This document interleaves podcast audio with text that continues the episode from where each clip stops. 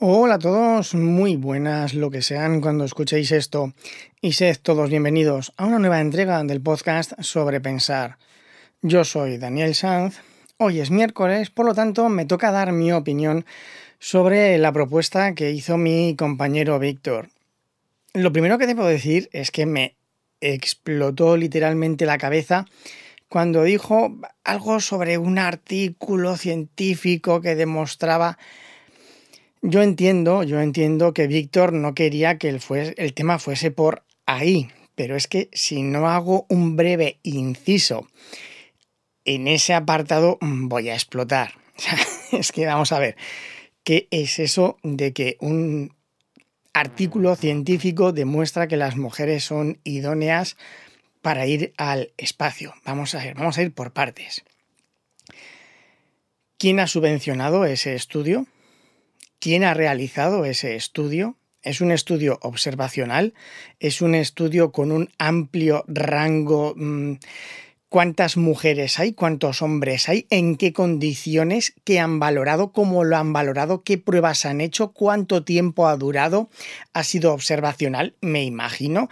¿Hay datos? ¿Dónde están esos datos? es un artículo científico que ha sido refutado por otro grupo, grupo de científicos que han podido Mm, obtener los mismos resultados. O sea, hay, hay muchas dudas ahí, hay muchas dudas ahí. Pero como digo, no creo que mi compañero Víctor quisiese ir por ahí.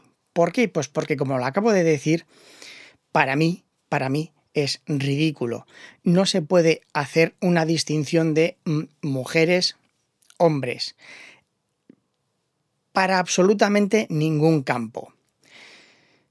En primer lugar, me imagino, tampoco creo que Víctor quisiese ir por aquí, pero bueno, yo voy por donde me da la gana.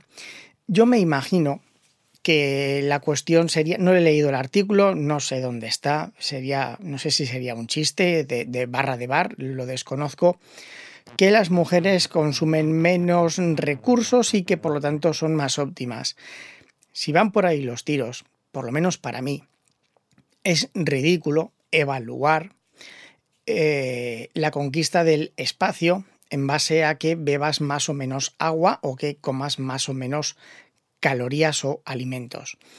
En estas situaciones extremas lo que habría que valorar es la mente como tal. Cómo va a soportar una persona la soledad, la escasez, el aislamiento.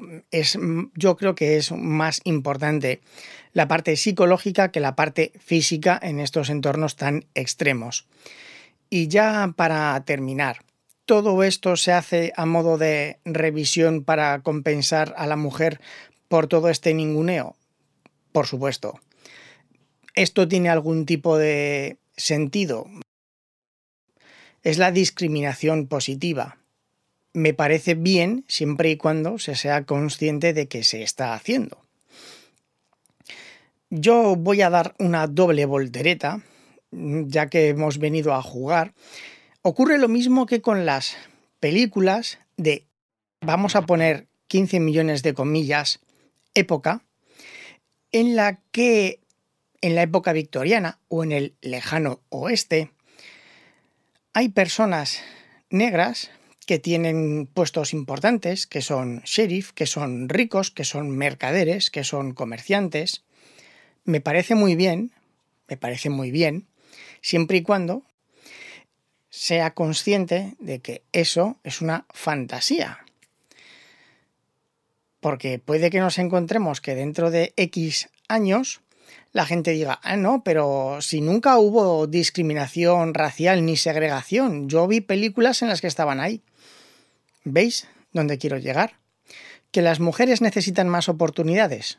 Por supuesto, y soy el primero que está de acuerdo. ¿Por qué? Pues porque hasta ahora no las han tenido. De ahí a inventarnos artículos científicos, hay un largo trecho.